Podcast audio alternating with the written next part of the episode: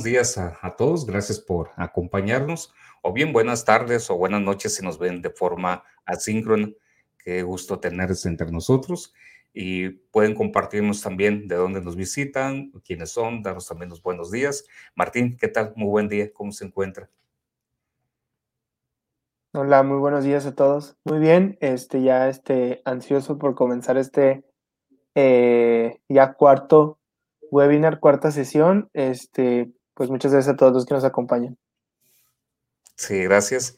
Y pues bueno, vamos este, así ya entrando en, nuestro eh, curso que tenemos y recordando que estamos preparando o esta serie de, de, webinars son de preparación para la certificación del nivel 1 de educadores de Google. Sin embargo, ahora con la versión 2021 se han presentado algunos cambios en ello y pues bueno, vamos a, estar viendo la agenda y Martín, pues adelante. No, pues este, les repito, bienvenidos a todos. Eh, les queremos pues igual dar la bienvenida de parte de todo el equipo de staff de GG Obregón. Eh, pues un servidor, el Martín Contreras, el hermano Javier Balán, Rubén Omar, eh, Patricia Severo y José Ángel Valenzuela, que es pues el equipo que se encarga de preparar estas sesiones a pesar de que no estamos todos presentes aquí, pues sí estamos a la vez este, colaborando para pues eh, realizar esta, estas sesiones.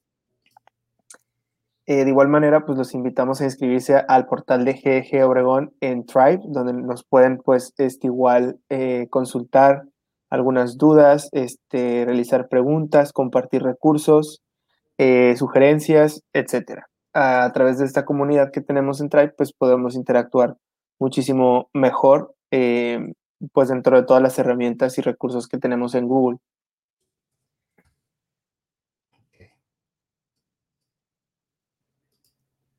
De igual manera, también existen otros portales en los que pues igual podemos este, interactuar, como son pues también los grupos de Google, el grupo de Google de GG Obregón, que es este ggobregón.googlegroups.com, Ahí también se pueden unir y también ahí nos pueden hacer llegar sus dudas, sus comentarios, eh, sus sugerencias, este, pueden compartir recursos con los demás miembros del grupo, etc. Y también, pues, este, estos eh, webinars estarían también disponibles en las distintas plataformas de audio que están ahí en pantalla, que son Spotify, Google Podcast, Apple Podcast y Listen eh, with Radio Public. Eh, en caso de que ustedes no puedan seguir esta transmisión en vivo, pues también lo pueden hacer de manera asincrónica pues en estas plataformas. Y también los queremos invitar a el, bueno, que visiten el portal de GG Global. Tienen la dirección ahí, que sería www.globalgg.org. Es una página donde ustedes van a encontrar pues distintos recursos, información acerca de pues bueno, todo lo que se refiere a Google for Education y pues ahí también pues pueden entrar en caso de que ahí estén buscando pues alguna información o que pues quieran ahí pues este investigar un poquito más acerca de todos estos recursos. Y también pues estamos eh, presentes como Google Educator Group de Hispanoamérica, también para que pues ahí nos tengan presentes. Eh, pues bienvenidos de nueva cuenta y pues ahora sí ya a empezar con el repaso de la unidad 4. Muy bien, muchas gracias eh, Martín. Y me ha gustado mucho por ahí en una ocasión cómo nos ha presentado, donde dice que pues la comunidad la hacemos todos, la hace también usted que nos está acompañando sábado con sábado. Y aquí pues solamente somos el staff que nos este, encargamos de ayudar a, a organizar estos temas, a darles un poquito de forma eh, pero lo principal es de que todos juntos hacemos comunidad. Entonces ahí recupero también esa frase que el teacher Martín por ahí ha mencionado y, y que me agrada como lo hizo. Bien, eh, repasando un poquito del nuevo Teacher Center, recuerdo por favor que la dirección para poder entrar ahora al Teacher Center es edu.google.com. Ahí vamos a encontrar eh, entonces un nuevo, una nueva forma y eh, recordar nada más de que hay un, cambio, entonces igual, así muy rápido, voy a permitirme eh, compartirles eh, pantalla en tiempo real para que puedan ustedes saber la forma de poder entrar. Si, es, si apenas está usted integrando a esta serie de webinars y eh, no tiene un poquito la, idea de cómo realizarlo, entonces, eh, en atención a ello, voy a permitirme nada más eh, compartirles. Ok. Cuando, cuando uno escriba la dirección edu.google.com, ok, la información nos va a aparecer en inglés de entrada. Entonces, por favor, váyase hasta la parte de abajo, la parte inferior derecha. Va a buscar en idioma español Latinoamérica. Muy bien. Y entonces, ahora sí, ya tendrá la información en español. De aquí, ¿a dónde pasaríamos para encontrar la información de la capacitación de los, estos webinars? En el menú que dice capacitación y asistencia. Aquí en la parte de arriba va a tener varios menús. Busque el que dice capacitación y asistencia. Y luego va a elegir la segunda opción de este menú, capacitación y desarrollo profesional. Bien. Y entonces, al momento ya de entrar a este apartado, nosotros nos encontramos en el curso de capacitación sobre aspectos básicos. Basta que le dé un clic a este apartado y de aquí nos va a llevar a la página, a esta. Sin embargo, aclaro, yo ya me encuentro eh, ingresado con mis datos y se queda ya guardado donde eh, he estado trabajando. Es por ello que tenemos que hacer un cambio ahí para poder ver este otro. Ok. Miren, cuando ingresemos, nos va a pedir que entremos con nuestra cuenta de Google, ¿ok? Va a tener que aceptar el acuerdo de condiciones del servicio. Posteriormente, va a tener que crear su perfil ingresando sus datos. Ahí estoy poniendo, por ejemplo, una muestra de cómo pudiera ser. Viene esta otra parte de su perfil para que pueda tener mayor eh, información sobre ello. Y ya que puso esta información, entonces le va a dar la bienvenida a un nuevo apartado que se llama Skills Shop. Este de Shop le va dando como que una bienvenida, lo que va a encontrar, que va a ir realizando. Y una vez que lo ha hecho, listo. Le va a llevar al menú de las unidades. Curiosamente, aunque uno configuró en español este apartado, le va a estar llevando al idioma en inglés.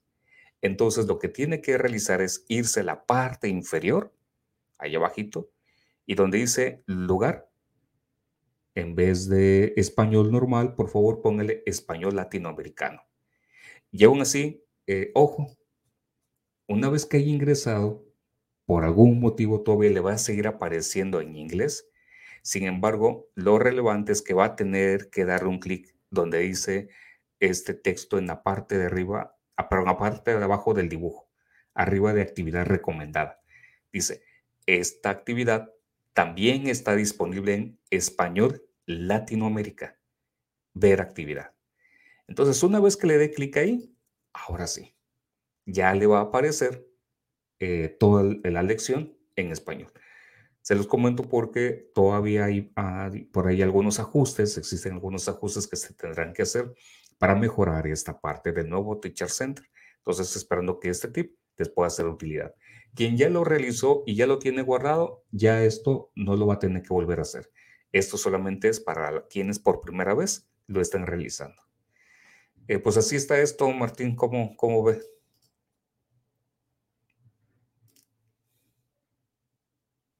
Estaba muteado, Martín. Cierto.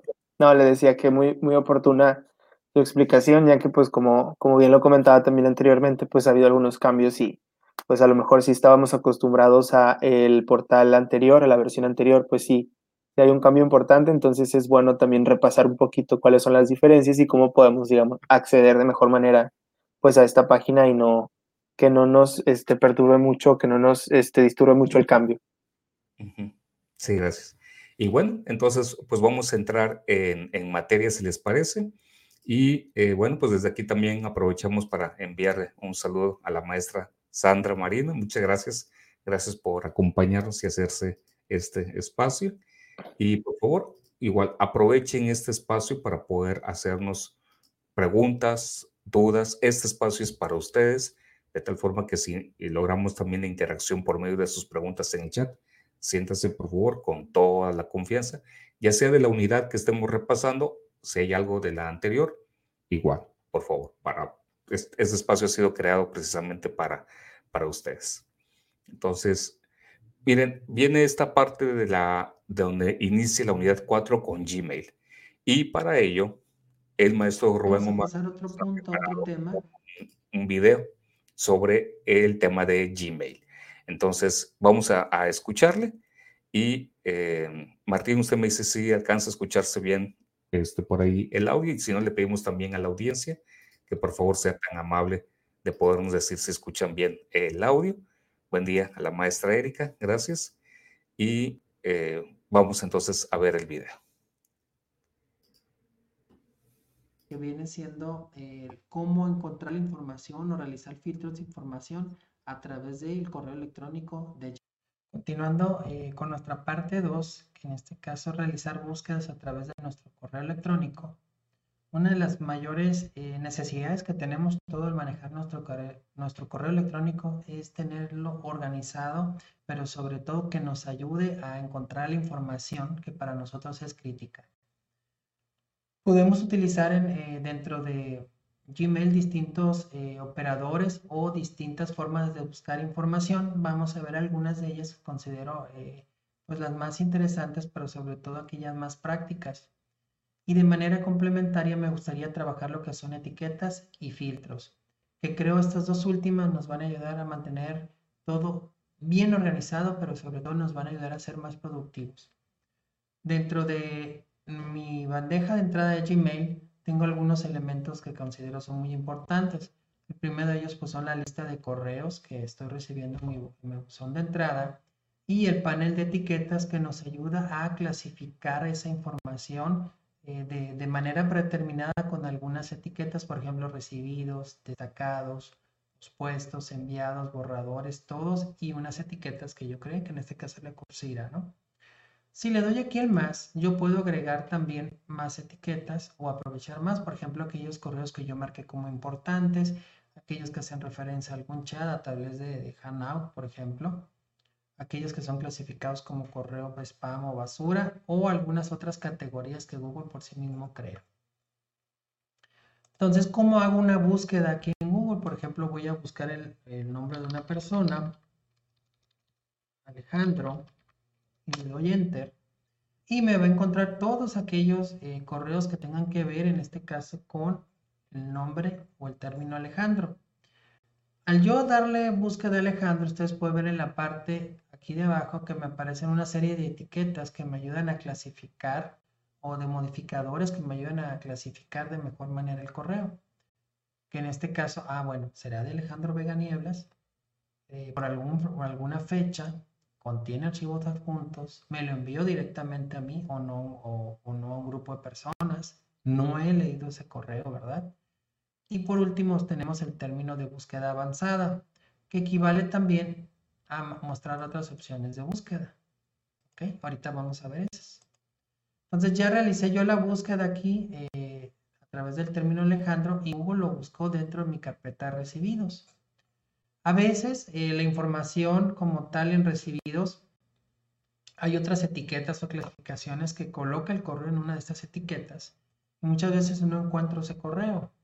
Otro tip es utilizar todos y aquí efectivamente me va a encontrar ese correo no solo en, recibidos, sino también en enviados, en aquellos pospuestos o en las distintas etiquetas que tenemos aquí en la, en la parte eh, izquierda, ¿verdad? Entonces yo voy a volver a poner aquí Alejandro Y en todo, prácticamente en todo mi buzón de correo ya me, encontró entonces ese término o esa palabra. Elimino la búsqueda, voy otra vez a recibidos y vamos a crear algún modificador, ¿verdad? Entonces vamos a suponer que quiero hacer una búsqueda un poquito más elaborada, un poquito más concreta. Me voy a mostrar opciones de búsqueda y por ejemplo aquí puedo poner un correo recibido de algún este, usuario en específico. Vamos a suponer que conozco el buzón. Por ejemplo, en este caso, Alejandro. Por ejemplo, este de alejandro.vega arroba la noroeste. Solo me va a buscar el correo, en este caso de este usuario. Separado de una coma, yo puedo buscar otro correo electrónico. Por ejemplo, luis.ramírez. Entonces, la búsqueda que voy a realizar ahorita me va a encontrar aquellos correos recibidos por estas dos personas. Y hay otros modificadores adicionales, a lo mejor que contenga un asunto, que dentro del asunto estén las palabras, que no contenga alguna palabra en especial, si hay algún archivo adjunto, qué tamaño va a tener, ¿verdad? Por rango de fechas. Puedo ponerle aquí hasta un año atrás. Y puedo buscar también de manera específica que contenga algún archivo adjunto que no incluya chat. Le doy en buscar y en este caso no tengo correos así que coincidan con ambos. Entonces vamos a darle eliminar, voy a hacer otra búsqueda y voy a poner únicamente alejandro.vega. Le voy a dar buscar y aquí tengo ya todos los correos que he recibido exactamente de ese usuario. Y tengo algunos modificadores adicionales que estos se dan en función de la información que encontró en este caso la, búsqueda que realicé. Me voy a recibidos. Entonces ya de esa manera yo puedo ir eh, buscando, ¿verdad? De manera específica ese correo. Pero hay otros modificadores. Por ejemplo, esto que se llama tú, es decir, a quién le envié yo el correo. puedo poner Luis Ramírez. Y estos son aquellos correos que yo le envié, en este caso a Luis Ramírez. Si le doy en la búsqueda avanzada, en mostrar opciones de búsqueda, aquí me indica que el tú equivale al para. Luis Ramírez arroba la este.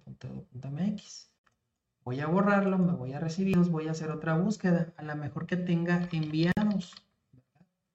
Le voy a dar en enviados, todos aquellos correos que contengan la palabra enviados.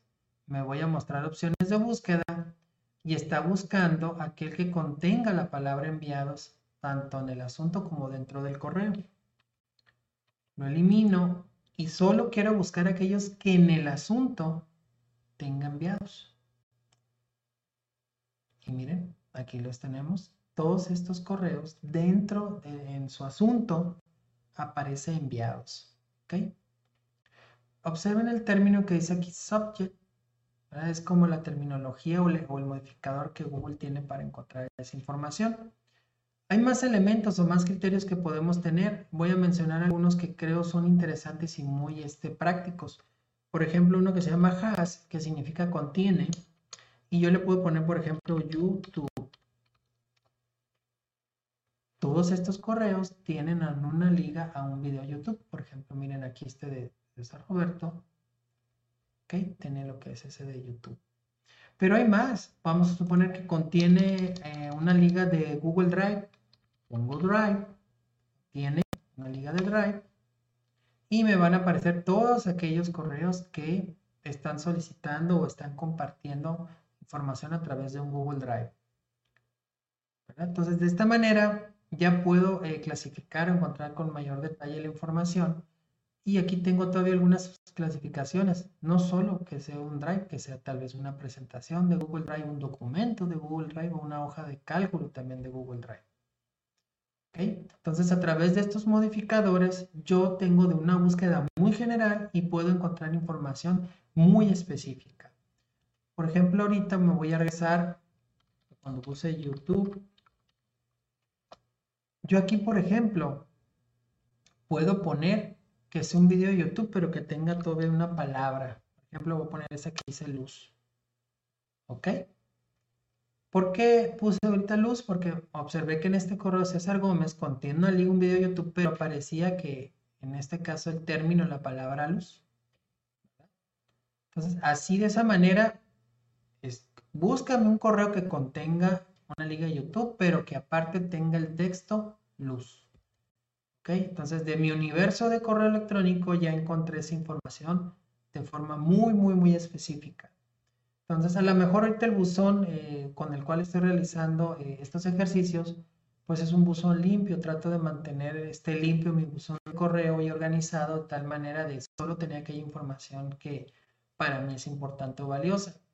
Pero llega un momento que en el caso como docente empiezo a recibir muchísimos correos de mis alumnos por las actividades que les dejo, de padres de familia, inclusive de la propia área administrativa de la institución en la cual estoy. Y esto tiende a verse complejo.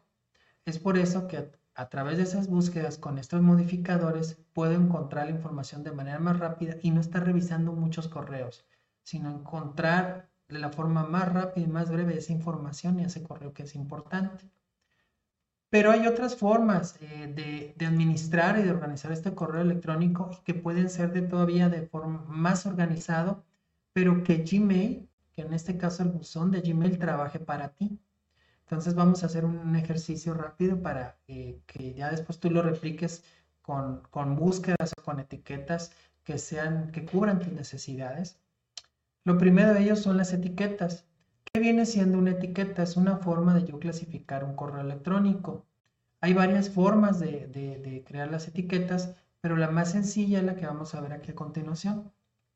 Aquí en el panel de etiquetas de la bandeja de entrada, recorro esas etiquetas y al final tengo administrar etiquetas y crear una etiqueta nueva. La forma más rápida de crear una etiqueta es a través de crear una etiqueta nueva. Le doy un clic, le pongo el nombre, en este caso le voy a poner instituto. Le voy a dar crear y puedo observar que aquí en la parte superior me va a aparecer la etiqueta instituto. Ya creé la etiqueta, ya la tengo. Pero vamos a personalizarle un poquito más y vamos a crearle este, alguna forma de distinguirla, ¿verdad? Le doy en los tres puntos de configuración y le puedo dar un color de etiqueta. Vamos a ponerle este rojo para que se note le puedo dar tres puntos y puedo inclusive decir que no se muestre dentro de este panel o que en la lista de mensajes no me lleve un conteo, por ejemplo. O puedo hacer una modificación, puedo eliminarla o puedo también crear una etiqueta todavía interna dentro de ella.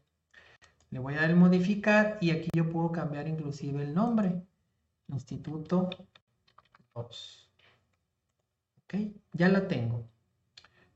Muy bien, pero no tiene ningún correo, ¿verdad? ¿Cómo le hago para entonces ir clasificando ese correo? Voy a buscar dentro de todos mis correos electrónicos la palabra instituto. Aquí puedo ver que tengo dos correos que son de instituto 11. ¿Cómo clasifico ese correo para instituto? Para arrastro, instituto, arrastro, instituto. Aquí ya me indica que este correo, en este caso de Instituto 11, yo lo estoy clasificando como Instituto, eh, bueno, Instituto 2, ¿no? Bueno, 11. ¿Ok? Y le doy clic en la etiqueta Instituto 11 y aquí lo puedo mostrar. Aquí me lo muestra, ¿verdad? Ya tengo ahí entonces esos dos correos. Muy bien. Eh, ¿Qué sucede con este tema nada más? Cada vez que llega un correo que diga Instituto 11, pues yo voy a tener que estarlo arrastrando hacia la etiqueta. Digo, no hay problema, podemos crear n cantidad de etiquetas y yo puedo estarlo arrastrando cada uno de ellos de tal manera que se vayan clasificando. Pero sin embargo, no sé si ustedes observan, eh, esto implica que yo tengo que realizar un paso adicional, seleccionar ese correo y pasarlo a esa etiqueta. Pero ¿qué te parece si yo te comento que vamos a pedirle a Gmail que nos automatice ese proceso. De tal manera que sin que yo intervenga, automáticamente todo el correo que reciba de Instituto 11 me lo pase a esa etiqueta. Y no solo eso, que no me aparezca en la bandeja de recibidos. Solo cuando yo desee ver qué correo tengo en esa etiqueta Instituto 11, yo lo pueda tener. ¿Cómo hacemos eso, maestros? A través de las funciones de filtro vamos a crear un filtro que me permita clasificar ese correo de Instituto 11 a esa etiqueta, que lo ponga ahí automáticamente. Aquí tengo un correo de Instituto 11, le doy un clic y observo que el correo lo recibo de soporte arroba instituto11.com. Voy a copiar ese correo. ¿Verdad? Ya tengo el nombre del correo. me voy a configuración, ver toda la configuración y selecciono filtros y direcciones bloqueadas. Aquí ya tengo dos filtros que yo he creado. Ahora voy a crear el Instituto 11. Le doy clic en crear un nuevo filtro. Le digo que de soporte arroba instituto11.com que me busque ese, ese, ese buzón de correo que en mi bandeja de entrada. Le doy clic en crear filtro y le digo no lo quiero en recibidos. ¿Por qué? Porque no quiero que me esté apareciendo en la etiqueta Instituto 11 ni en la carpeta de recibidos.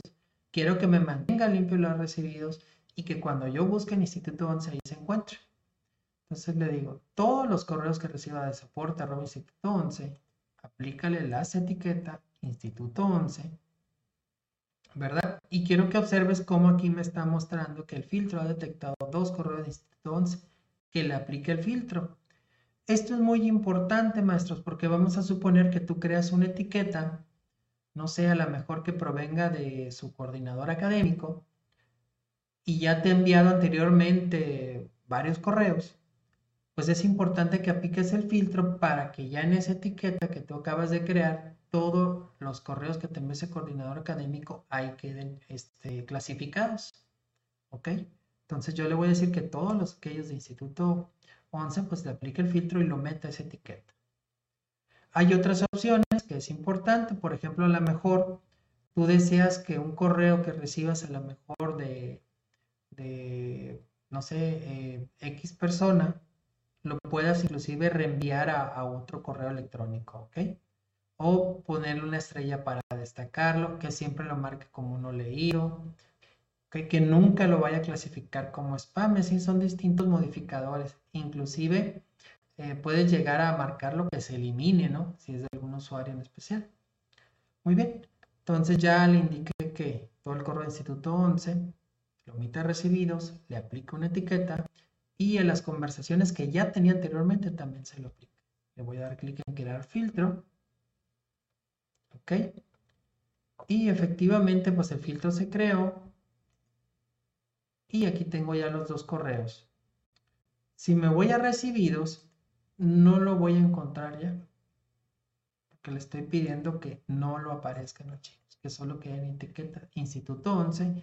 Y puedo observar que aquí me pone el número 1, que hay un correo que no he leído de Instituto 11. Me voy aquí a la etiqueta y aquí los tengo, ¿verdad? ¿Cuántas etiquetas puedo crear? No hay un límite como tal. Pero hay que recordar que estas etiquetas obviamente van a hacer tu panel de clasificación sea más extenso. ¿Ok? Entonces ahí es cuestión de que tú evalúes qué correos electrónicos deseas que de alguna manera se clasifiquen mediante una etiqueta y que un filtro de manera automática te coloque el correo en esa etiqueta. Entonces, eh, recapitulando, a través de las búsquedas eh, puedo encontrar información de manera más específica utilizando los modificadores que vimos anteriormente. Las etiquetas me permiten clasificar el correo que ya se encuentra en mi bandeja de entrada de tal manera que sea más rápido encontrar la información a través de esa etiqueta. Pero el filtro es el otro de los puntos eh, de valor, sobre todo que tiene la bandeja de Gmail. Me permite automatizar esas tareas de tal manera que que ese correo electrónico que reciba lo coloca ya sea en una etiqueta, lo puede reenviar a otro usuario, puede eliminarlo o puede destacarlo. De tal manera que a lo mejor si es un correo de alguna persona eh, o de importante para mí, yo puedo automáticamente, por ejemplo, destacarlo o ponerle que es un mensaje, identificarlo como un mensaje importante. Entonces, el filtro prácticamente viene a automatizar la organización de nuestro correo electrónico. Puedes crear una cantidad de filtros, de tal manera que puedes estar recibiendo mucho flujo de correo, pero a través de una etiqueta creada y de un filtro que cubra tus necesidades, vas a automatizar esa tarea de clasificarlo. Vas a tener una bandeja organizada que te va a permitir a ti ser más productivo. Sin más, maestro, pues agradezco la atención prestada. Fue un gusto estar con ustedes y que disfruten este fin de semana en compañía de su familia y de ustedes queridos.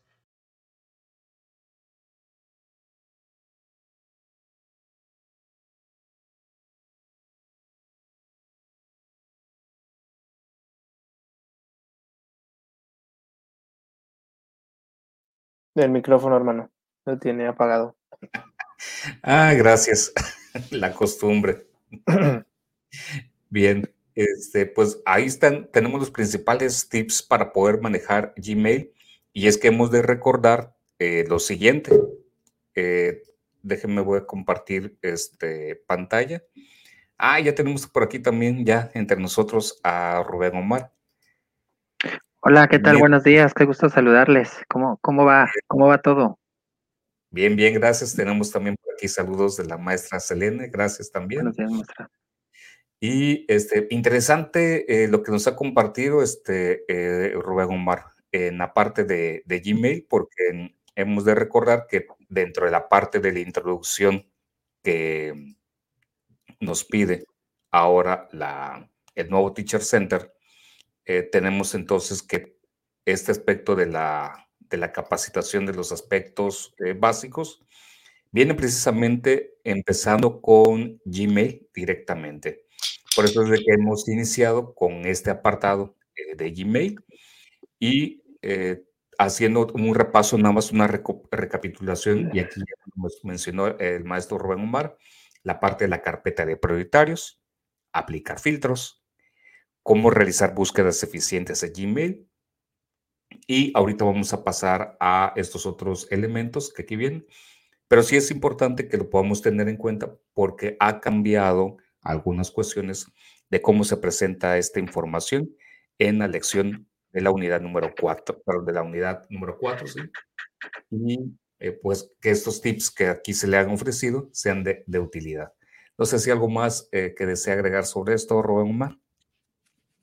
Eh, pues de, de, momento no, más sin embargo, si hubiera alguna sugerencia por parte ahí de, de alguno de nuestros este, escuchas, eh, pues con todo gusto la, la, hacemos y respondemos aquí, ¿verdad? Con ellos. La idea es, eh, pues gradualmente, ahorita empezamos con este tema y muy posiblemente más adelante, pues le iremos agregando eh, otros aspectos adicionales, ¿no? Con el fin de ser más productivos, pero sobre todo tener una bandeja de correos muy bien organizada. Claro. Y voy a permitirme también poner un, un, link en un momento donde también se tiene un centro de ayuda, donde viene más específicamente eh, y con profundidad cómo sacar de mayor provecho a Gmail. Entonces, algo que pudiera parecer este, a lo mejor trivial, pero pues más vale de poder reforzar otros elementos que ahí se llegan a presentar y que bien pueden ser una muy buena ayuda al momento de sacarle un mejor provecho a eh, Gmail. Entonces, por ahí ya tienen el link en este momento, por si desean visitarlo y si desean sacarle mayor provecho a las herramientas que trae Gmail. Entonces, muchas gracias también a maestro Rubén Omar por darnos también la oportunidad de, de conocer un poquito más de estas herramientas. Eh, ¿Algo por agregar, Martín, o algo para complementar? Eh, no, nada, pero igual, este, pues muchas felicidades, Rubén, por eh, pues el material que nos compartiste. Mm, muy bien explicado y además, pues muy útil, sobre todo eh, para aquellos que trabajamos a lo mejor con eh, distintos grupos de alumnos, que a lo mejor sí ya tenemos un poco saturado nuestra bandeja de entrada y pues estas etiquetas pues nos vienen este, muy bien para poder organizar, para poder tener todo como más eh, claro y no tan a lo mejor desordenado. De acuerdo. Muy bien. Entonces, pues miren, así de, de, rapidito vamos a cambiar y vamos a avanzar entonces a la siguiente herramienta que eh, nos está sugiriendo la unidad de repaso, que es Google Chat. Cuando nosotros entremos a la unidad, y aquí déjenme hago este, el cambio de nuevo.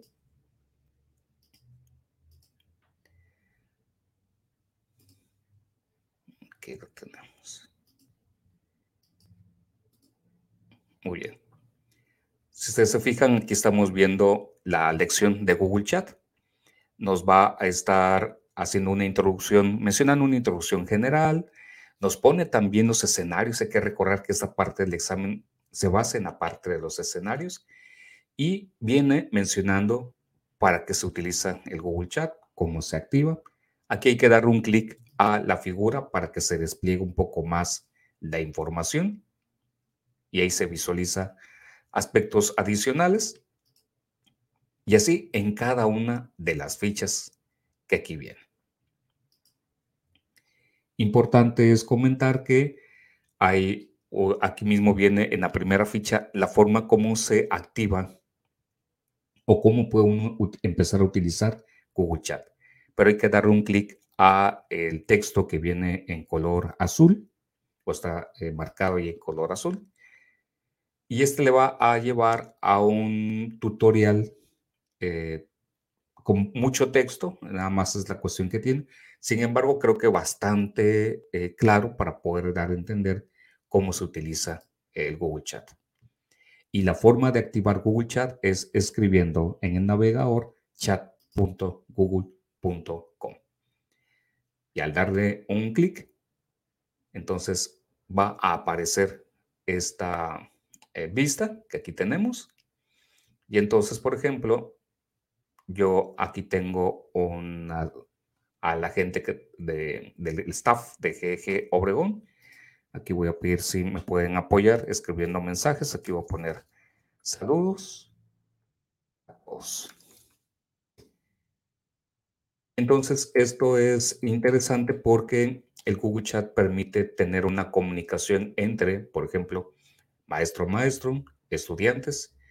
Se queda activo también el histórico de las comunicaciones, soporta el envío de archivos de Drive, de tal forma que todo lo que tenga en el ecosistema eh, de Google lo va a poder compartir, pero también se pueden subir otro tipo de archivos que tenga también en su equipo y puede también añadir emojis o reacciones con imágenes a el texto. Ventaja hay de que todo esto se queda almacenado y que puede servir para consultas posteriores y que sería también un modo de facilitar la comunicación. Asimismo, el chat tiene también la opción de poder dejar en activo o silenciar las notificaciones por un tiempo determinado. Incluso se puede hacer también ajustes en las notificaciones para poder personalizar cómo desea utilizarse el Google Chat. Entonces, estos son los aspectos así en generales que podremos encontrar en Google Chat. Viene un ejercicio también para poder eh, revisar unos apuntes personales. Y al final viene la revisión de la clase. Entonces, ahí tenemos los aspectos que se presentan en Google Chat. Y eh, si, lo mismo si tienen alguna pregunta o duda, pues con todo gusto lo pueden hacer eh, saber. Entonces, con ello, eh, paso ya este apartado de, Google Chat. No sé si de aquí de parte del staff hubiera alguna pregunta, algún comentario sobre Google Chat. Y si no, le paso la palabra a Martín para que nos pueda hablar sobre Google Groups ahora.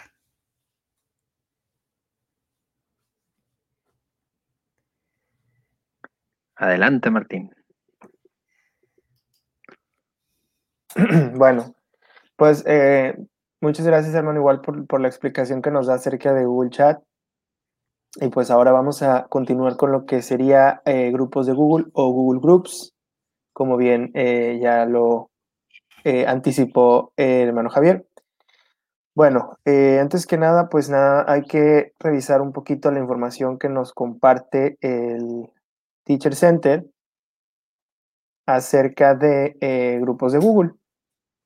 Eh, que aquí hay una información que me parece muy oportuna recuperar en este momento, que dice que Google, eh, grupos de Google es una fácil de usar que nos sirve como un panel de debate y como una lista de distribución para ponerse en contacto con grandes grupos de personas, que esta es la característica principal o la que a mí me parece más importante.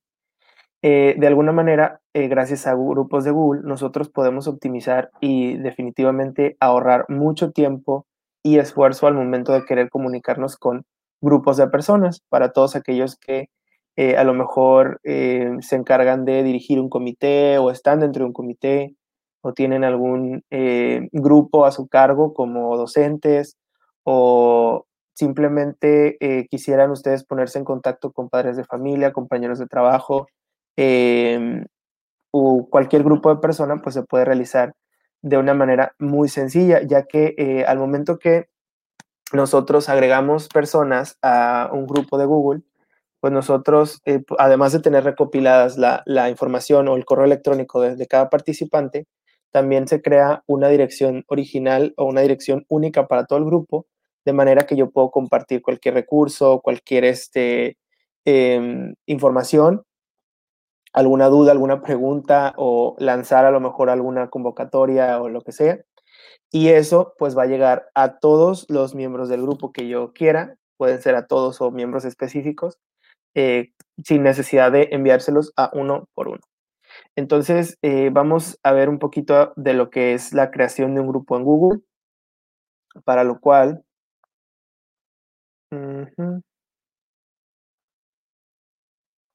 nos vamos a ir a acá.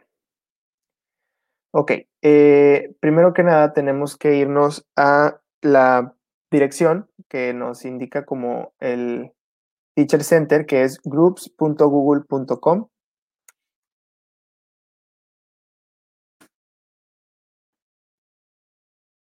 Y nos va a redirigir pues a nuestra, nuestra ventana de Google Groups, de grupos. En esta ocasión pues esta cuenta que tengo aquí como como apoyo, pues no tiene ningún grupo eh, creado, ni tampoco eh, está la cuenta dentro de algún grupo que alguna otra persona haya creado. Vamos a crear un grupo y vamos a ir revisando poco a poco la configuración que tenemos disponible para ver también cuáles son las opciones, o sea, cómo nos puede también eh, servir esa configuración dependiendo de cuáles sean nuestras necesidades, ¿no?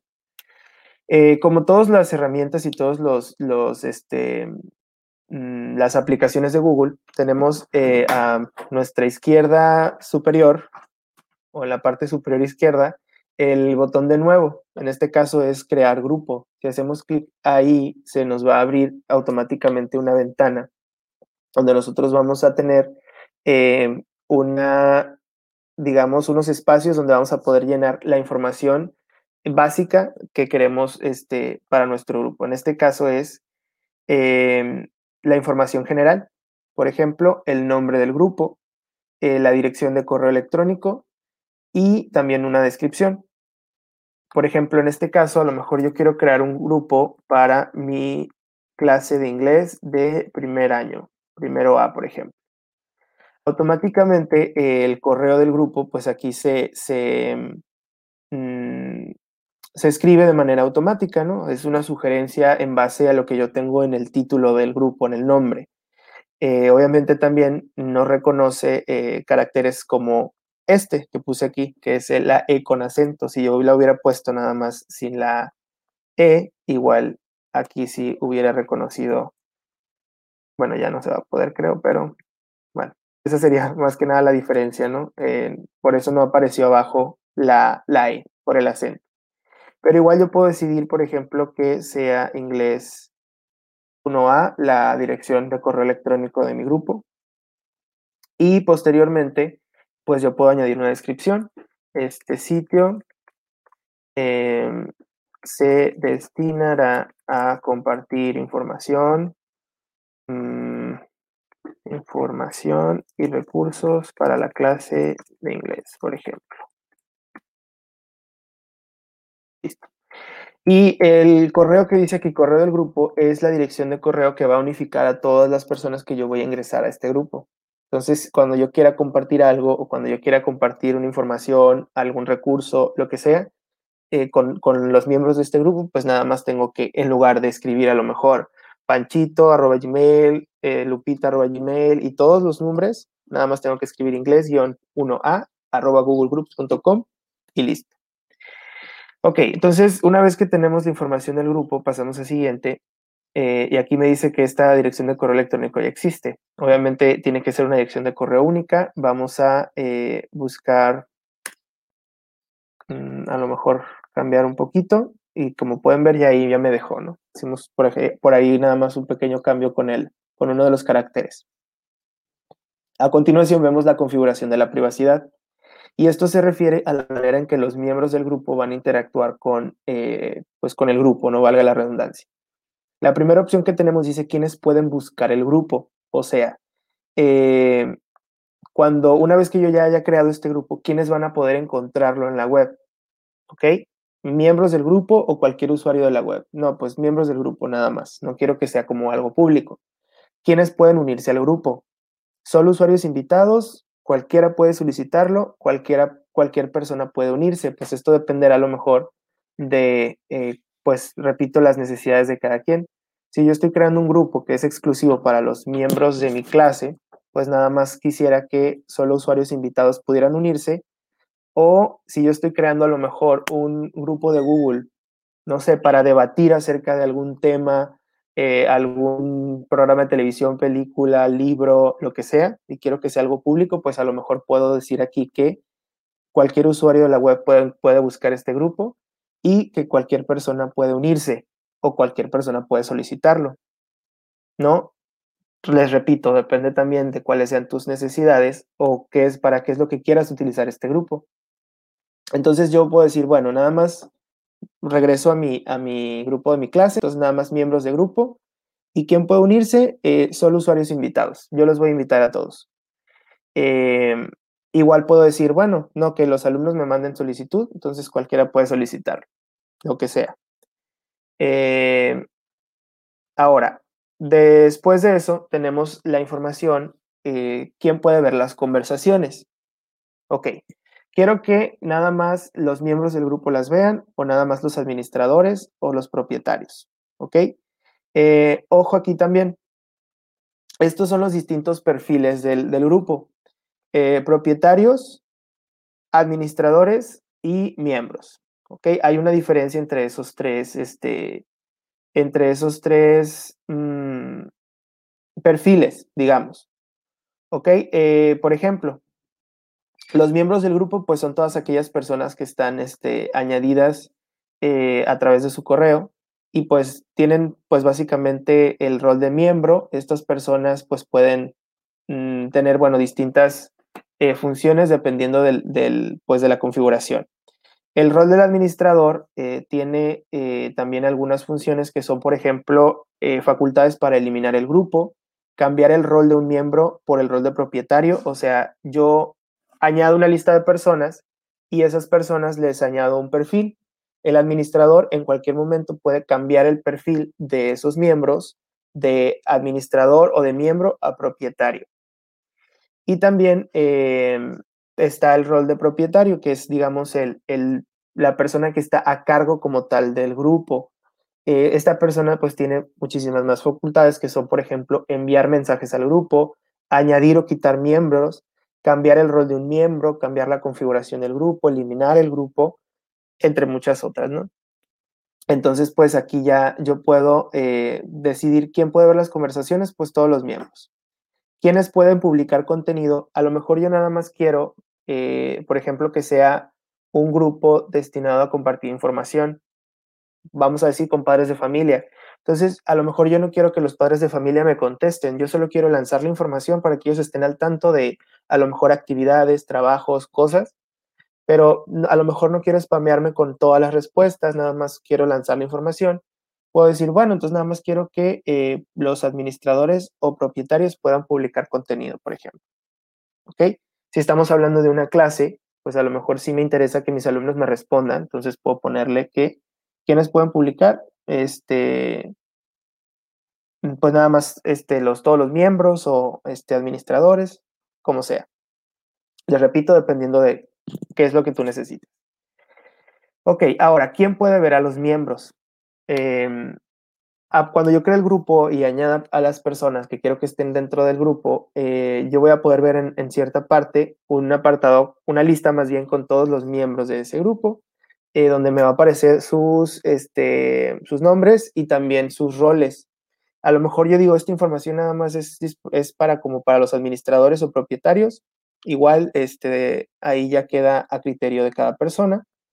Pero pues sí, a lo mejor yo quiero mantener como la privacidad o el, no sé, el, anonimato de mis miembros. Puedo decidir nada más los administradores, por ejemplo. Entonces, este, voy a hacer clic en siguiente una vez que ya tenga la configuración que yo necesite. Y ahora sí viene la parte en la que yo voy a agregar a los miembros. Eh, en esta parte, yo tengo tres apartados principales, que son miembros, administradores y propietarios. El propietario es la persona que crea el grupo directamente. Em, ahora, los miembros, pues son las personas que yo vaya a agregar directamente. Por ejemplo, voy a agregar aquí a g.obregón.gmail, ¿no? Y aquí mismo yo puedo decidir asignarle el rol de administrador a alguna persona o algún miembro. Por ejemplo, em, voy a agregar a otro correo electrónico de otra persona eh, como administrador. Entonces, esa persona va a recibir una invitación como administrador del grupo. Eh, tengo la opción también de enviarles un mensaje de bienvenida, algo que me pueda servir como para, no sé, bienvenidos al grupo de Google de la clase de inglés primero A.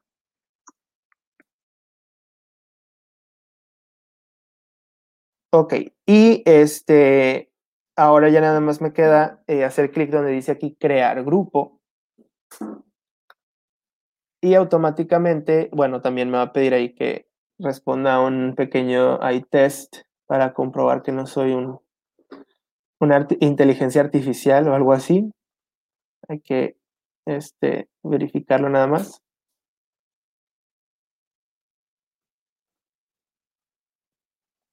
Cruces peatonales. Listo. Ahora sí ya dice no soy un robot. Ahora sí crear un grupo.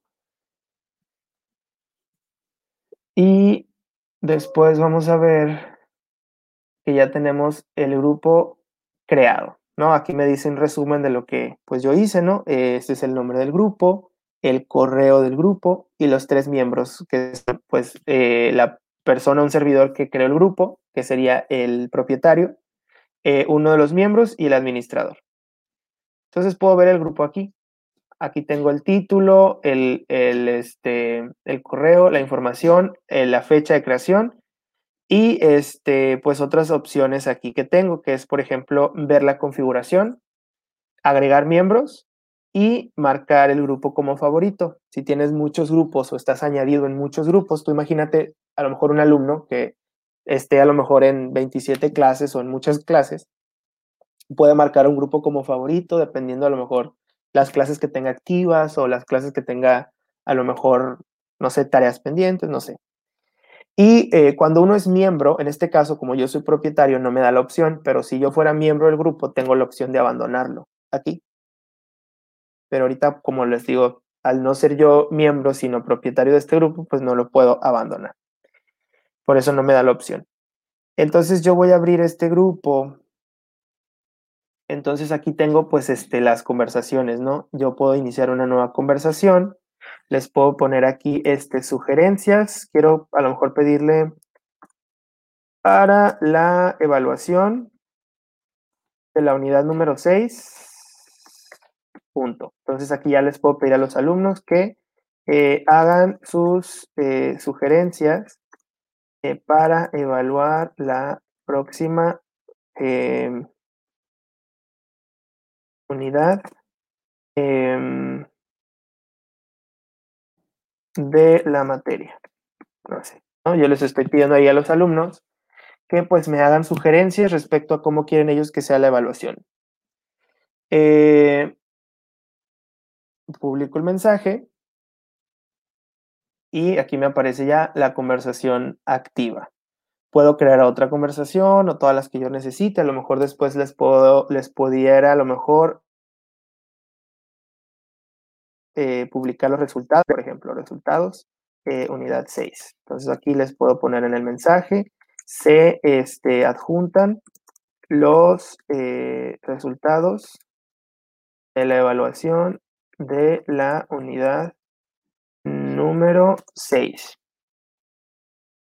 Entonces, yo aquí mismo puedo, pues no sé, adjuntar a lo mejor un PDF o una lista que yo tenga por ahí con la, con la evaluación como tal. Nada más, este... Mm, bueno, no tengo ninguna por aquí, pero bueno, vamos a suponer que es este. Vamos a agregar el archivo adjunto.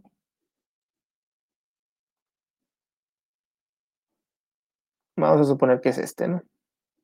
Esa es la lista del grupo, ahí la tenemos y ya puedo publicar el mensaje para que los alumnos pues vean las, las este, evaluación, las, perdón, mm, sí, la evaluación o los resultados de la evaluación de la unidad 6.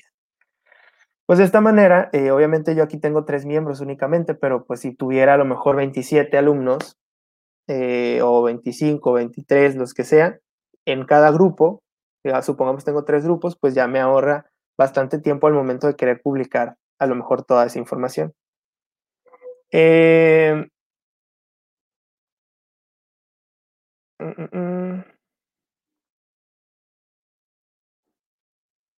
Ok, ahora, pues este, al momento que yo estoy dentro de un grupo, también en la parte izquierda, en la barra izquierda, tengo un apartado que dice personas.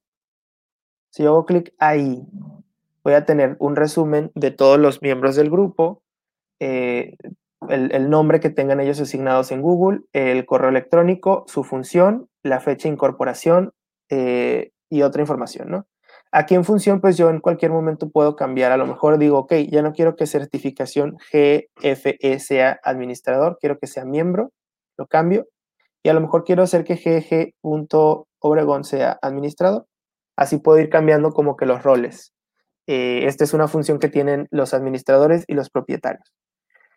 Em, a lo mejor cuando tienes igual, también les repito, un grupo, un, grupo de debate o una clase en grupos de Google, pues te servirá a lo mejor tener ahí a, un aliado, por ejemplo, un alumno, un estudiante que te ayude con ciertas funciones, a lo mejor publicar información, em, cambiar los roles, agregar personas, etcétera. Bueno, entonces hasta aquí la parte de Google Groups. No sé si hay algún otro, alguna otra pregunta, algo que haya quedado como, les haya quedado duda al respecto. Bien, Martín, muchas gracias. Muy buena, muy buena explicación y agradeciendo también los tips que se ofrecen. Y más que nada porque eso de Google Groups ayuda mucho a optimizar el tiempo para poder comunicar de forma rápida, ordenada y estructurada lo que deseamos para con las personas que eh, estamos en contacto continuamente, pero que nos evita el escribir a lo mejor uno por uno y ya en bloque. Eh, ayuda muchísimo esta organización en Google Groups. Bastante bien, gracias. Y también algo interesante de, grupos de Google, pues que prácticamente podemos eh, generar hasta un debate dentro de los propios alumnos al poner, por ejemplo, alguna idea, algún tema, y pues prácticamente los propios alumnos se van retroalimentando, ¿no? Sobre el tema inicial o van haciendo comentarios sobre alguna idea de otros sus compañeros. Nos ayuda mucho entonces a, a crear una base de conocimiento, porque al final del día, pues vamos a estar dando lectura a todas las ideas, ¿no? De cada uno de los participantes de ese foro, ¿no? De ese grupo. Sí, sé que a lo mejor hay otras plataformas que hacen un poquito más amable o interactivo. Quizá todo lo de Google Groups, que eh, la parte dinámica, como estamos acostumbrados quizá a manejarnos en las redes sociales, o incluso en el mismo Classroom tiene y ofrece también una parte de foros y que es también una manera de, poder ser más interactivo, hace que a lo mejor Google Groups lo tengamos así como, pues bueno, cuando se ocupe o se necesite, y pues bueno, ahora sí que ahí están las herramientas y va a depender de uno cómo le vaya dando el mejor uso este, posible. Entonces, pues bien, muy bien, muchas gracias, este, Martín. Y bueno, pues estando en esto mismo y entrados, Martín, y ya este, que haya tomado un respiro y un poco de agua o de café, pues adelante con Google Sites. Gracias. Ok, pues de nuevo yo. Eh, ahora vamos a partir con la siguiente aplicación, que sería en este caso Google Sites. Ok, vamos a partir de nuevo del Teacher Center. Nos dice cómo, eh, bueno, comparte el trabajo de tus alumnos con la comunidad educativa.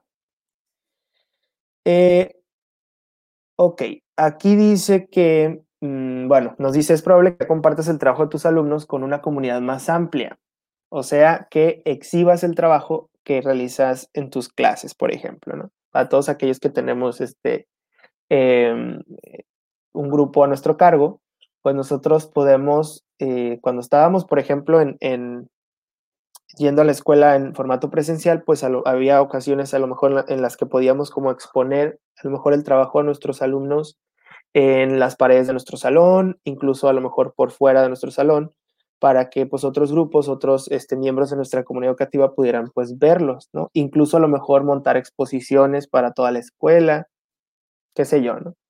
Eh, evidentemente pues esto ya no es tan factible en pues el formato en el que estamos trabajando actualmente, pero eh, bueno, sí es posible, nada más que a lo mejor no hemos encontrado las herramientas para hacerlo. Google Sites es una herramienta que nos permite precisamente exhibir estos, este, trabajos de nuestros alumnos con una comunidad, con un público más amplio, para mantenerlos informados acerca pues, de lo que se está realizando en nuestras clases.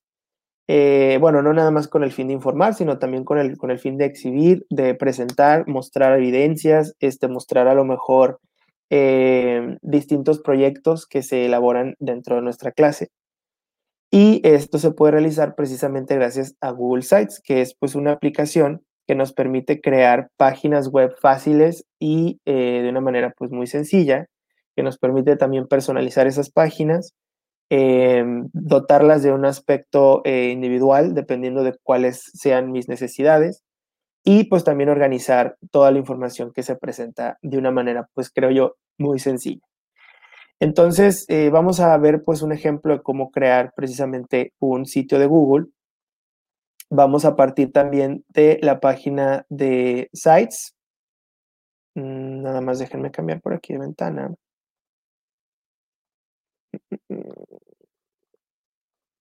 Muy bien. Ahora sí, vamos a partir de lo que es Google Sites.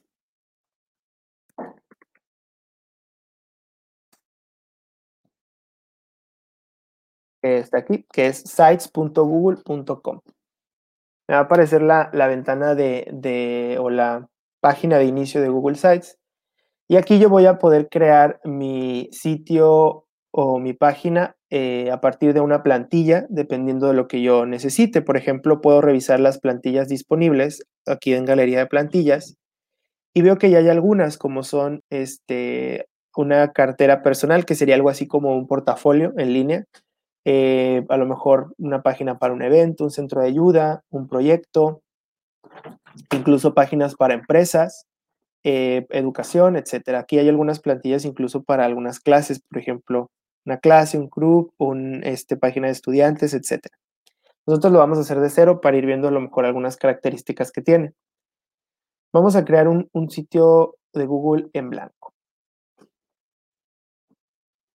Ok, lo primero que tenemos que hacer eh, es identificar lo siguiente. Esto que nosotros tenemos en pantalla se llama eh, documento de sitio. El documento de sitio se refiere a esto que nosotros estamos editando directamente aquí en, Google Sites y pues nos va a ayudar precisamente a poder organizar eh, toda la información que nosotros queremos em, poner en, nuestro, en nuestra página de Google. Lo primero que tenemos que eh, tomar en cuenta es el nombre del documento del sitio. Les repito, el documento del sitio es lo que nosotros estamos viendo ahorita mismo en pantalla. El nombre del documento del sitio es eh, en sí lo que nosotros vamos a ver cuando eh, accedamos a este documento a partir de Drive. Entonces aquí yo puedo cambiarlo y lo puedo poner, mm, no sé, mm, inglés primero A. ¿no? De manera que este sería, sería el, el, sitio web para mi grupo de inglés de primero A. Posteriormente también tengo el nombre del sitio que es el nombre del sitio en sí, o sea, es lo que, lo que va a aparecerle a la gente cuando entre a este, este sitio, no esto, sino esto. Entonces yo aquí lo puedo, eh, pues modificar, a lo mejor yo puedo nada más dejar inglés. Y eh, aquí sería el título de página, que es un texto eh, que aparecerá pues en la parte superior y en el menú de navegación que sería pues básicamente lo que yo eh, quiero que las personas que entren a este sitio vean primero, ¿no? Por ejemplo, yo les puedo poner aquí bienvenidos o les puedo poner, no sé, como título, em, no sé, inglés también, repetirlo, no sé, lo que sea, ¿no? Pero eh, esto sería el nombre del documento en sí, el nombre de la página y el título de la página. O aquí puedo también poner inicio, ¿no? De manera que esta sea como el inicio de todo mi, mi página web. Eh, una vez que ya tengo definidos estos aspectos, ya puedo, eh, bueno, continuar con lo que es el estilo o el aspecto de mi sitio web. En la página, en la parte, perdón, em, derecha, tengo una cinta de opciones donde yo voy a poder modificar ciertos aspectos de mi página. de entrada tengo, por ejemplo, ciertos elementos que yo puedo incorporar a mi página, que son, por ejemplo, cuadros de texto, imágenes, em, incorporar, que se refiere a insertar elementos de otras páginas web, y Drive, que me permite exportar documentos, imágenes u otras, eh, otros recursos de mi cuenta de Drive. También tengo la opción de cambiar los diseños. Por ejemplo, el diseño que tengo ahorita, en el que tengo un encabezado y en la parte eh, inferior el contenido de mi página, yo puedo a lo mejor cambiarlo Mm, para que aparezca en otro, mm, en, otro diseño, ¿no? En otro, eh, con otras características. Como ven aquí se van agregando como en bloques estos diseños que me van a permitir a mí pues este em, rellenarlos con la información que yo necesite pues de manera más fácil. Por ahora nada más los voy a eliminar para eh, esto nada más era para mostrárselos. Eh, tengo una serie de opciones aquí también que me van a permitir este, añadir elementos o em, recursos, ¿no? Por ejemplo, eh, lo que es el índice, puedo agregar un índice, puedo agregar un carrusel de imágenes, que sería como yo cargo una serie de imágenes que me van a permitir a, los, a las personas que visiten el sitio, como irlas viendo en, en, este formato como de carrusel, o sea, que se muevan en, en forma horizontal. Puedo añadir una línea divisoria que me permita, por ejemplo, eh, supongamos que yo tengo dos apartados, uno y dos, y puedo agregar en el medio una línea divisoria que me, eh, pues, valga la redundancia, divida ambos este, espacios. Eh, y muchos más recursos, ¿no? Puedo agregar igual un video de YouTube, puedo poner ahí por ahí un calendario, un mapa, publicar documentos, presentaciones, hojas de cálculo, formularios, gráficos, etc. Ok, em, la cinta eh, de opciones en la parte derecha tiene tres pestañas. Esta, en la que estamos nosotros ahorita explorando, sería la pestaña eh, primera, que es insertar. Eh, pero tengo otras dos este, pestañas que también pues tienen opciones que me van a permitir personalizar mi página. Me voy a brincar la, que está en medio, la segunda que dice páginas, para irme directo a temas y ahorita regresamos con páginas.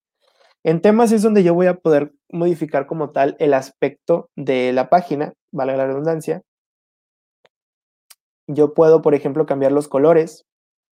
Eh, puedo poner un color a lo mejor diferente, distinto al que me da por default. Eh, puedo incluso cambiar la fuente del título Puedo también cambiarlo por una de las plantillas que están aquí en temas. Mejor quiero que tenga un aspecto distinto. Cada una de las, de las, eh, todas las que tenemos aquí son como plantillas. Bueno, vale, bueno, son temas, mm, más que nada. Entonces cada tema pues tiene un estilo de fuente o tiene pues opciones de, fuente y también opciones de color.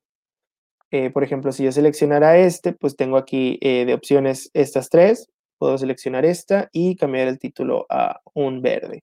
Si yo seleccionara esta, que es pues un tono más como más claro o, o más este, sí, pues más claro, puedo seleccionar igual otro color y cambiar el estilo de fuente algo pues diferente, ¿no? Igual dependiendo de cuáles sean pues este, las preferencias de cada quien. Ok, eso es en cuanto al título. Yo voy a dejar a lo mejor este. Voy a cambiar aquí el tipo de letra y el color. Ok, una vez que yo ya haya este, decidido cuál quiero que sea el aspecto de mi página, pues puedo proceder ahora sí a darle forma a lo que es el contenido como tal. Eh, en la sección de páginas, que es donde tengo como tal eh, la navegación de pues mi página, de mi sitio, y tengo lo que es mi página principal. La página principal es pues lo primero que yo edité, ¿no? Donde tengo el título y donde tengo el, perdón, el nombre de mi página y el título de la página. Pero aquí yo puedo añadir otras páginas. Si estamos hablando de una clase, por ejemplo, yo puedo añadir una página nueva que se llame a lo mejor eh, proyectos unidad 6, por decir, ¿no? Voy a hacer clic donde dice listo y yo ya tengo una segunda página que es los proyectos de la unidad 6. Entonces aquí yo voy a poder eh, insertar a lo mejor los archivos que correspondan a esos proyectos. Vamos a suponer que yo quiero eh, aquí añadir en, desde la pestaña de insertar un cuadro de texto con precisamente eso, ¿no? Eh, aquí podremos visualizar los proyectos de eh, ¿dónde? a la unidad número 6.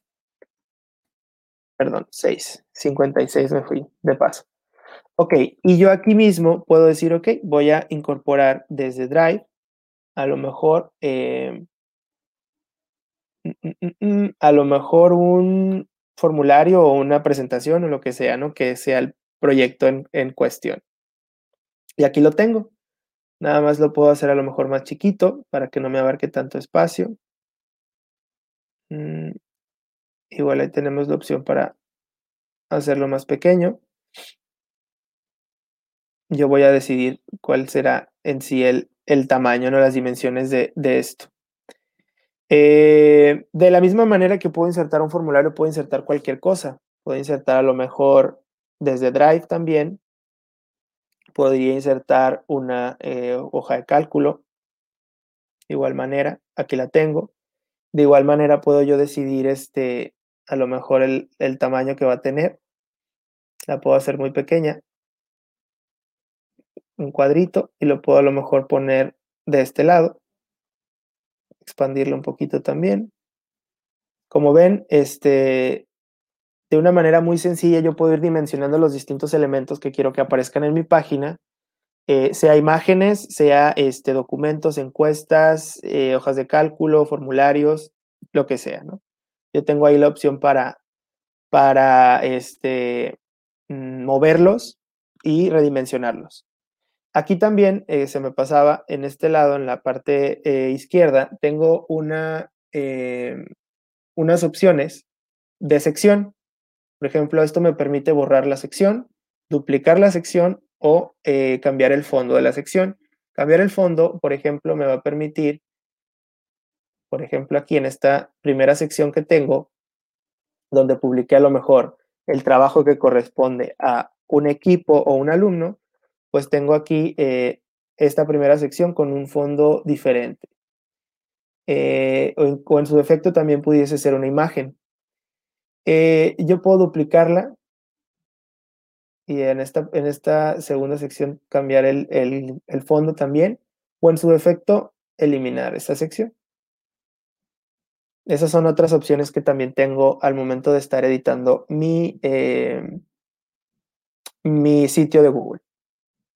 Y bueno, de esta manera, pues yo puedo ir creando las páginas que sean necesarias, incluso puedo agregar pues no sé, tal vez otra página en la que yo, em, pues no sé, vaya a compartir información de la clase, donde yo les estaría a lo mejor informando, no sé, a los padres de familia, podríamos decir, acerca de pues las fechas de evaluación, los temas de evaluación, eh, o a lo mejor los resultados de la evaluación, etc. Y como pueden ver en la parte superior, si yo me voy aquí a página principal, tengo los títulos o los nombres de cada eh, página o subpágina, de manera que yo puedo navegar dentro de mi sitio a través de, estas, de estos botones. Puedo decir, por ejemplo, ok, quiero ir a información de la clase y automáticamente voy a ir a esa pestaña. O quiero ir a proyectos de la unidad 6 y automáticamente voy a esa pestaña, que es donde inserté dos este, archivos. Em, ahora, eh, yo puedo tener, por ejemplo, una página para mis grupos o puedo decidir, por decir, tener a lo mejor una página en conjunto con los demás maestros que impartan la materia que yo imparto. Y esto se puede lograr gracias a la opción que tenemos de compartir eh, con otros usuarios.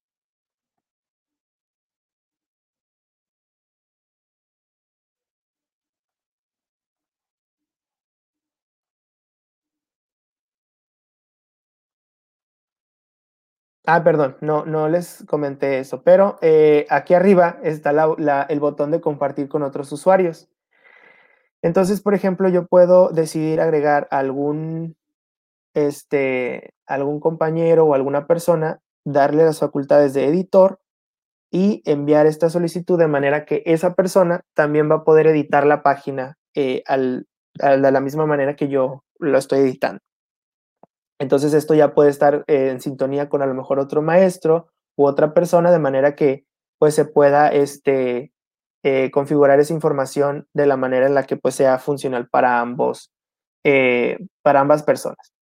Pues bueno, una vez que yo ya tenga todo el, mi eh, documento de sitio armado, ahorita pues obviamente es nada más un esbozo, por ahí ya entró este, la otra persona que invité, aquí se puede ver, y ya esa persona pues podréis ir también haciendo los cambios que pues que, que vean o pertinentes una vez que ya tenga todo el, el, el, sitio armado, con todo lo que yo ya mm, necesite o, requiera, pues ya nada más restaría publicar el sitio, ¿no? Que sería ya como, como tal lanzarlo de manera que esas personas pudiesen este, acceder al sitio y al contenido que yo pues haya eh, insertado en él. Por ejemplo, aquí podemos ver que ya mi compañero hizo unos, unas modificaciones en eh, tanto el título del, sitio como el fondo. ¿no?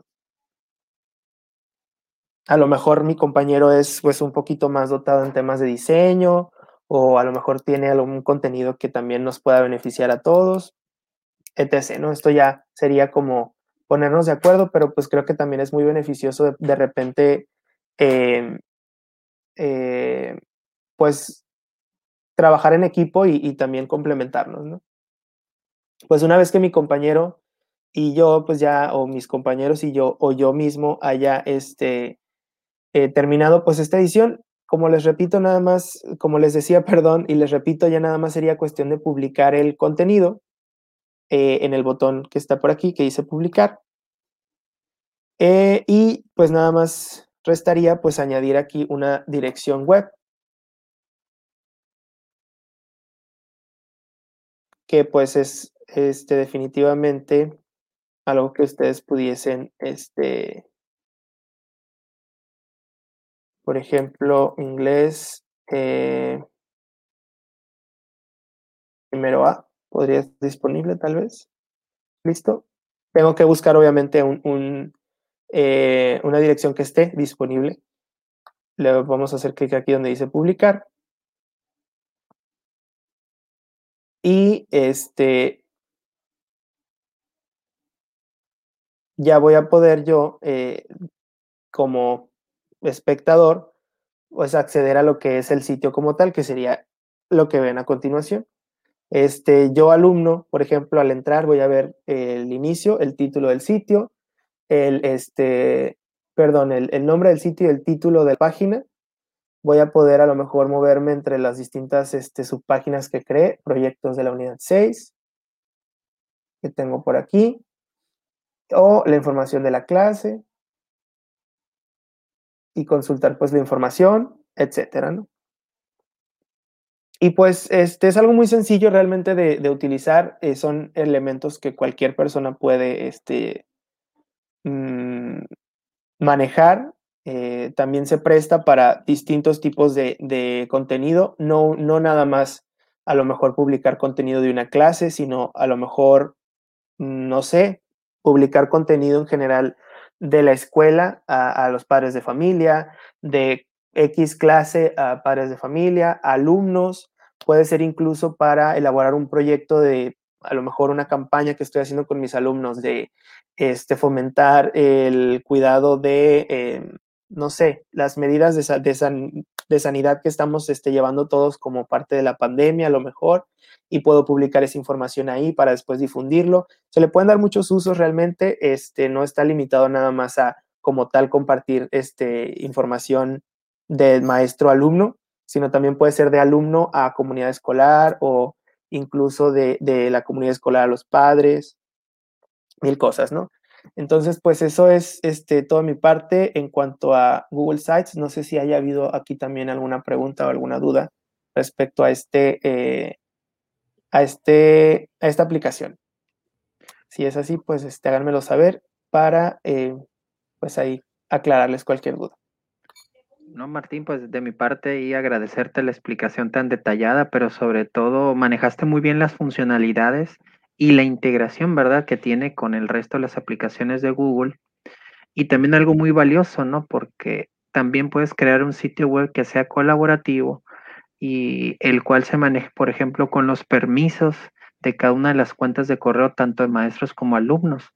De tal manera que se genera contenido en un sitio web que está público, pero este pues puede ser también restringido a cierta información a maestros, cierta información a alumnos, o inclusive que un grupo de alumnos presente un proyecto en una página que tú previamente les has dado a ellos permisos. Entonces, pues está ideal. Ahora también, pues prácticamente puedes crear N cantidad de sitios para cada proyecto, para cada grupo o para pequeños grupos de alumnos, ¿no? Entonces, pues es una versatilidad muy importante y creo yo muy valiosa que complementa todo el ámbito educativo. Lo crea la presentación los alumnos, en, por ejemplo, en, en presentaciones de Google, pero luego lo insertan en Google Sites y ya el resto de sus compañeros lo ve o inclusive los padres de familia, ¿no? Muy, muy, muy buena explicación, Martín. Felicidades. Muchas gracias. Pues qué bueno que, que sí se, se entendió bien.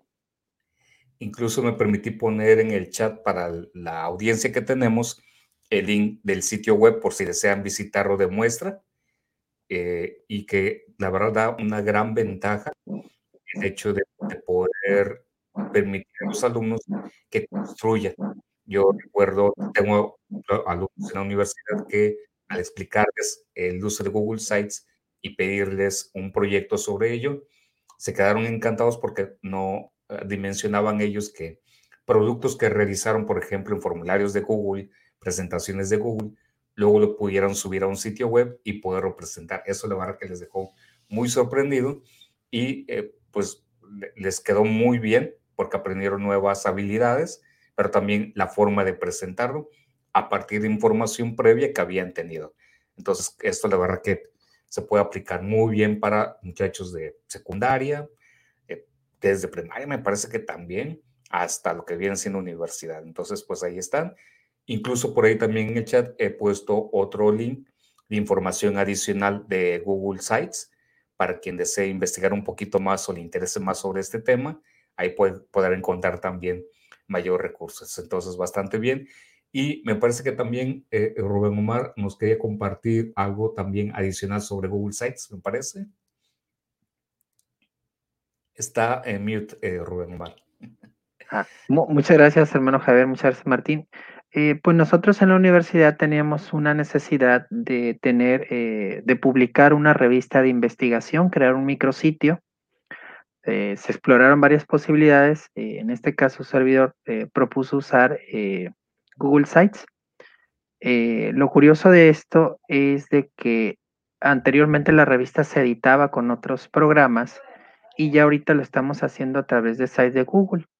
Ahorita esta muestra que ustedes van a tener, pues son los documentos PDF de las primeras versiones, pero ya insertado en Google Sites.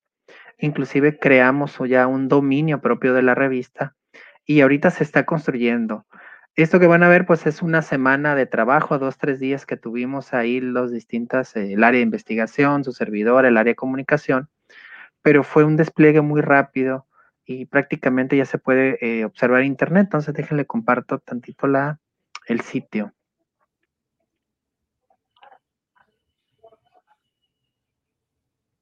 Me indican si se ve nada más. Sí, así es. Ok, eh, pues miren, eh, yo estoy aquí en sites.google.com, eh, el sitio al cual si ustedes entran también van a poder trabajar sus propios sitios. Y dentro de la universidad, pues hemos trabajado algunos eh, de ellos por ciertas necesidades o eventos. En el caso, esta es la revista de investigación Junea. En esta pestaña tengo el editor que nos había explicado el maestro Martín y los sitios en los cuales eh, se fue trabajando y cada una de sus páginas. Como él también lo comentó, en este caso nosotros, como ya es una revista, eh, la, la, quinta edición, apenas en esta quinta edición se decidió trabajar este micrositio. Anteriormente solo se publicaba un PDF o de manera este, digital en otros sitios y se decidió utilizar entonces Google Sites de tal manera que cada una de estas páginas fueron creadas para cada una de las revistas. Y este documento PDF en este caso, pues lo estoy jalando también de Google Drive. ¿Ok? Entonces fue una construcción que de momento ahorita se ve sencilla, pero para un trabajo de tres días y que estamos buscando ya que el contenido que desarrollemos de esa revista ya se haga en documentos de Google, entonces, de esta manera también para las búsquedas en Internet se va a indexar ese contenido y va a permitir llegar a un conjunto mayor de personas, que es lo que se está buscando eh, con esta revista de investigación, pero sobre todo el utilizar la tecnología de Google Sites. Entonces, son páginas ahí básicas. Eh, esto se creó de manera colaborativa. Hubo un área de comunicación, hubo su servidor también que ayudó a, trabajar ciertas eh, páginas también ¿verdad? Y aquí podemos estar teniendo cada una de las revistas que lleva su sitio original. Al final, eh, lo que logramos ya con este sitio se personalizó, como nos indicó el maestro Martín a través aquí de temas, los tipos de fuente, buscando también prever que cubriera con el branding o la imagen que manejan la universidad. Y se publicó, una vez que estaba el sitio le dimos publicar, y aquí podemos ver en este caso, pues ya el nombre de la revista junea.lasallenoroeste.edu.mx. Este es el sitio ya publicado, ¿verdad? Aquí podemos ver si le damos a cada una clic de las imágenes, cómo nos lleva cada una de las revistas con cada uno de los temas.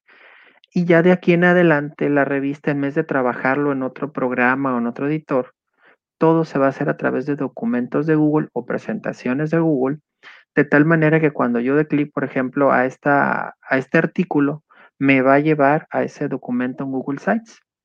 ¿Qué ventajas vamos a tener? El, eh, al yo darle aquí buscar, ya no solo me va a buscar estos textos que tengo en los artículos, sino dentro de los artículos va a ser indexado por los buscadores, incluyendo Google, y nos va a permitir también que ese contenido poderlo compartir o reenviar a otros usuarios de una manera más rápida. Eh, Suena sencillo lo que estamos haciendo, pero más sin embargo, versus otro tipo de tecnologías, pues esto es muy práctico para nosotros, porque vamos a suponer que hay un error de redacción en uno de estos artículos, ya la persona que escribió el artículo va a poder entrar y corregirlo en ese momento y se va a reflejar de manera inmediata con el solo hecho de darlo otra vez, publicar, ¿no? Entonces, para nosotros como universidad, eh, nos va a hacer el trabajo sea más sencillo, pero sobre todo nos va a permitir tener una mayor versatilidad y no tener que estar utilizando muchos programas que solo ciertas áreas pueden trabajar. Aquí de esta manera todos podemos trabajar en ese artículo, en esa imagen, en ese documento y construimos en este caso un sitio o un micrositio si lo queremos llamar así, pero que es de una revista de investigación que genera la propia universidad y que la está publicando, inclusive cuenta con sus registros de, derechos de autor, ¿verdad? Entonces, de esta manera aprovechamos eh, pues la tecnología de Google Sites para dar a conocer estas investigaciones de una forma eh, más amigable, pero también que nos permita generar este trabajo de manera más rápida, ¿no? Ser más productivos porque entre todos podemos colaborar y en generar esta esta revista y tenerla pues prácticamente ya pública en internet para compartirse un contenido hacia todos. Muy bien, Rubén Mar, muy buen trabajo. Y la verdad que este uso que se le está dando a Google Sites en algo muy concreto nos da una visión también del alcance que se puede llegar a tener. Entonces, pues felicidades y, enhorabuena y a seguir adelante con ese trabajo que se está eh, realizando. Así es, es un ejemplo muy bueno de, cómo se puede utilizar eh, Google Sites, yo creo. Es, yo creo que está perfecto como para darnos una idea de lo que se puede lograr como tal. Claro. Sí, incluso este, otra de las grandes ventajas que tiene Google Sites es que permite que sea responsivo, es decir, por ahí nos lo mostró Martín, nos da la oportunidad de que podamos visualizar si nuestro sitio es compatible con dispositivos tipo tablet o incluso teléfono celular. Entonces, una gran, gran ventaja que ofrece Google Sites es de que puede ya tener esta opción. Al, decir responsivo es de que le va a, hacer la adecuación del contenido para que se pueda ver en un dispositivo móvil, una tablet y una computadora. Y usted ya no tiene que hacer algo más al respecto. De todo ello se encarga el mismo Google Sites y creo que es una de las grandes, grandes ventajas por encima de otras soluciones, incluso hasta de paga, y que ello permite eh, poder tener un buen sitio en Internet eh, con material adecuado. Entonces, la verdad que sí tiene unas muy, buenas ventajas. Entonces, pues bueno, por ahí dentro de las bondades que ofrece Google Sites. Muy bien, Martín, por, por la explicación y el trabajo eh, realizado en ello. Y bien, miren, pues así ya para cambiar un poquito de, apartado, entramos a esta parte de, les invito a un café nada más que este va a ser un poco de carácter informativo. Entonces, eh, ¿por qué? Pues tuvimos la semana pasada el evento de eh, Learning with Google, donde eh, se dieron a conocer las novedades que va a estar trayendo ahora la nueva plataforma de Google. Para empezar, ahora tiene ya su nombre oficial que deja de ser Google for Education y ahora es Google Workspace for Education. Entonces, de ahí empiezan ya el nuevo cambio o el nuevo, nombre, eh, donde se nos dieron a conocer el alcance que ha tenido ya eh, todo este trabajo que está desplegando eh, Google. nos menciona que hay también ya cuatro ediciones, y eso sobre todo si hay algún administrador TI que nos está siguiendo de forma síncrona o asíncrona, entonces son cuatro versiones las que eh, llega a estar manejando ahora Google, de tal manera que ahí las tenemos en pantalla. La versión eh, básica se llama Google Workspace for Education Fundamentals y que es la versión gratuita. De ahí se agregan Google Workspace for Education Standard y el Teaching and Learning Upgrade, que son dos nuevos esquemas que son de paga junto con el último que es el Google Workspace for Education Plus, que este vendría siendo el equivalente anteriormente a la G Suite Enterprise for Education. Entonces, ahí está esta información. Así en general, poco a poco les iremos dando también eh, más adelante novedades. Sin embargo, se, se informó sobre por lo menos cerca de un poquito más de 50 nuevas funciones que se van a, a desplegar para la nueva versión de Google. Algunas de ellas ya empezarán a estarse eh, ya implementando, tanto para usuarios gratuitos como para los usuarios eh, de paga. Vienen también nuevas mejoras en Google Meet. Sobre todo estas mejoras van a ir encaminados a, por ejemplo, poder terminar las llamadas para todos. Si en un momento dado ya dice con sus alumnos, ya quiero eh, cerrar y terminar con dos alumnos la videollamada. Bueno, se va a hacer también la transcripción de lo que se escriba en el chat. Se puede mutear también a todos los estudiantes. Entonces, para que también esto lo, lo tomemos igual en cuenta. Se va a agregar la parte de los emojis o de las reacciones con los estudiantes. Y también eh, otro tipo de agregados y de complementos eh, adicionales en, Google Meet. Lo mismo en, Google Classroom, se va a estar también eh, agregando algunas funciones para poder tener un mejor control con las tareas y asignaciones y el control de asistencia también con, junto con Google Meet y Google Classroom. Vienen también novedades con las Chromebook, que también eso es, muy interesante para quienes son usuarios ya de Chromebook, las mejoras que se van a estar presentando. Entonces, son una serie de novedades que se dejaron eh, implementar y que de nuevo, dependiendo de la versión que uno tenga en su escuela, va a ser la que eh, también aplicarán esos cambios. Y eso se van a empezar a implementar ya algunos ahora ya desde el mes de febrero, otros entre marzo y abril y otros cambios a lo largo de lo que viene siendo el año. Pero entonces sí, de darles esta información, pues para que sepan que les daremos a ver también aquí los nuevos cambios y funciones que se vendrán en esta información. Bueno, y con ello pues estamos ya cerrando esta parte de, compartir este tipo de experiencias y pues invitarlos también a que sigan en contacto con nosotros. Si ha sido de su agrado, por favor, este webinar, apóyenos por favor con su like y también suscribiéndose al canal. Recuerde que lo que aquí estamos compartiendo eh, lo hacemos porque queremos, que nos gusta, deseamos también favorecer a los maestros que llegue a ver también una buena eh, formación y eh, también que nos apoyen evaluando, por favor, este webinar. Mucho nos ayuda también que nos hagan saber sus dudas, sus comentarios y pues si hay algo más aquí de parte del staff sino para ya poder cerrar con este último apartado. Pues más que nada desearles un muy bonito fin de semana a todos, que descansen y que disfruten a su familia.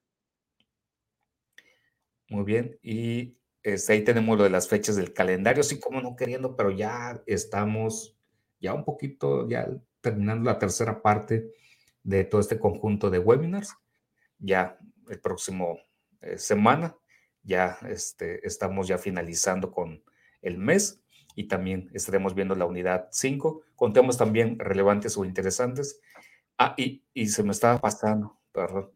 Pero recuerde que cuando usted ha terminado sus eh, repasos, recuerde que, que esto sí no se me olvide, tiene eh, la opción para ver su avance en su trabajo. porque eso es luego también relevante dentro de los cambios. Mira, este. Ok. Eh, recuerde que cuando termine la unidad, y ayer lo, repasamos, eh, si usted aprobó las preguntas que vienen de repaso, le tiene que aparecer esta parte. Pero si por X o Y motivo tiene alguna duda o etcétera, hay que darle nada más un clic aquí a ver los detalles de la respuesta y listo. Si hay alguien que quiera volver a repasar el, el ejercicio, le va a aparecer aquí en la parte de arriba, aquí en esta parte no, no aparece, el volver a tomar el test y vuelve uno a tomar el test. Creo que eso sí, eh, valdría la pena nada más este, mencionarlo para que recorremos de los cambios que se han presentado en el Teacher eh, Center. Entonces, eh, con ello, pues ya nada más es para poderles compartir esa parte de, de, los cambios que se dejan venir ahora en el Teacher Center. Y con ello, pues finalizamos esta parte de Te invito a un café y una agenda. Este, si algo más quisieran comentar de parte del staff y de parte del público, pues agradecerles, este, maestra Maritza, muchas gracias la maestra Ana Dolores, muchas gracias. La maestra Claudia, muchas gracias, gracias, qué bueno, qué bueno que le, les ha quedado claro la información. Y si hubiera algo más, de parte de Martín, de parte de Rubén Omar. Eh, nada más, solo pues dar las gracias por eh, pues eh, atender a nuestro llamado a este webinar y que tengan un muy buen fin de semana.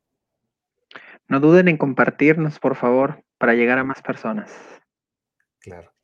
Y pues gracias también a usted que nos está viendo en este momento y esperando que esto pueda ser también de apoyo para su formación también. Entonces, les deseamos lo mejor, que pasen una excelente semana y bendiciones para cada uno de ustedes y corre video. Gracias. Gracias Martín, gracias Rubén Omar. Gracias.